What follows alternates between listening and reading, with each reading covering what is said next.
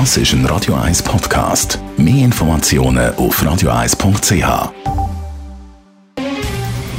Der Finanztag auf Radio 1. Verstehen, was Menschen und den Markt bewegt. In Zusammenarbeit mit der Zürcher Privatbank Merki Baumann. www.merkibaumann.ch der Gerard Biasco bei uns im Studio, der Anlagechef der Privatbank Merki Baumann. Ja, der Brexit der ist ein bisschen in der Schlagzeile vielleicht ein bisschen Hintergrund gerückt, aber wir müssen unbedingt wieder in den Vordergrund rücken, weil da hier passiert einiges. Was zeigen die jüngsten Brexit-Entwicklungen? Ja, man kann natürlich schon sagen, dass der Brexit in den Vordergrund rückt, äh, mit jeder Stunde, mit jedem Tag mehr. Die aktuelle Entwicklung ist ein eigentlicher Brexit-Poker, kann man sagen, und zwar darum, weil der Boris Johnson hat einen Gesetzesentwurf eingebracht, wo eigentlich die Details vom Austrittsabkommen mit der EU ganz klar verletzt. Man kann sagen, internationales Recht verletzt. Er hat auch ähm, schon Mitglieder von seiner Regierung, die wegen dem zurückgetreten sind. Es ist ganz klar, dass er da probiert, Druck aufzubauen. Was ist denn die Idee von Boris Johnson? Ja, ich glaube, es ist äh, die übliche Idee. Er sagt, äh, die, die wir schon ein paar Mal von ihm gehört haben, er sagt, eigentlich hat ähm, die britische Bevölkerung ja gesagt, sie wollen aus der EU raus. Und er sieht natürlich Nordirland als Teil von Großbritannien, ist es ja auch.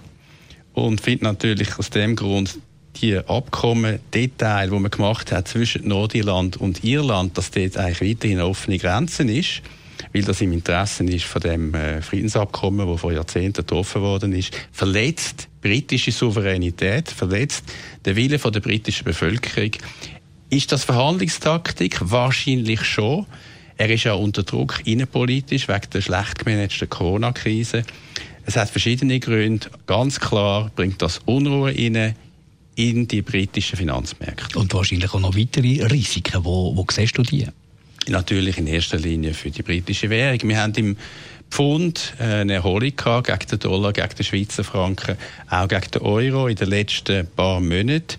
Ich bin mir der Meinung, die Brexit-Story, die Brexit-Thematik ist noch nicht gegessen, ist noch nicht vorbei. Der Boris Johnson ist nach wie vor ein sehr unberechenbarer Politiker.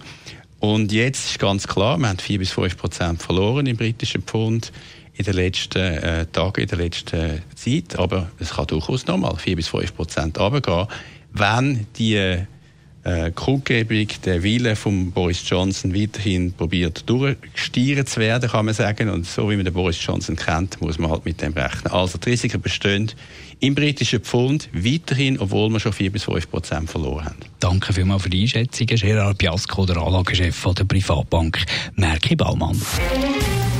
Der Finanztag gibt es auch als Podcast auf radioeis.ch. Präsentiert von der Zürcher Privatbank Merki Baumann. www.merkibaumann.ch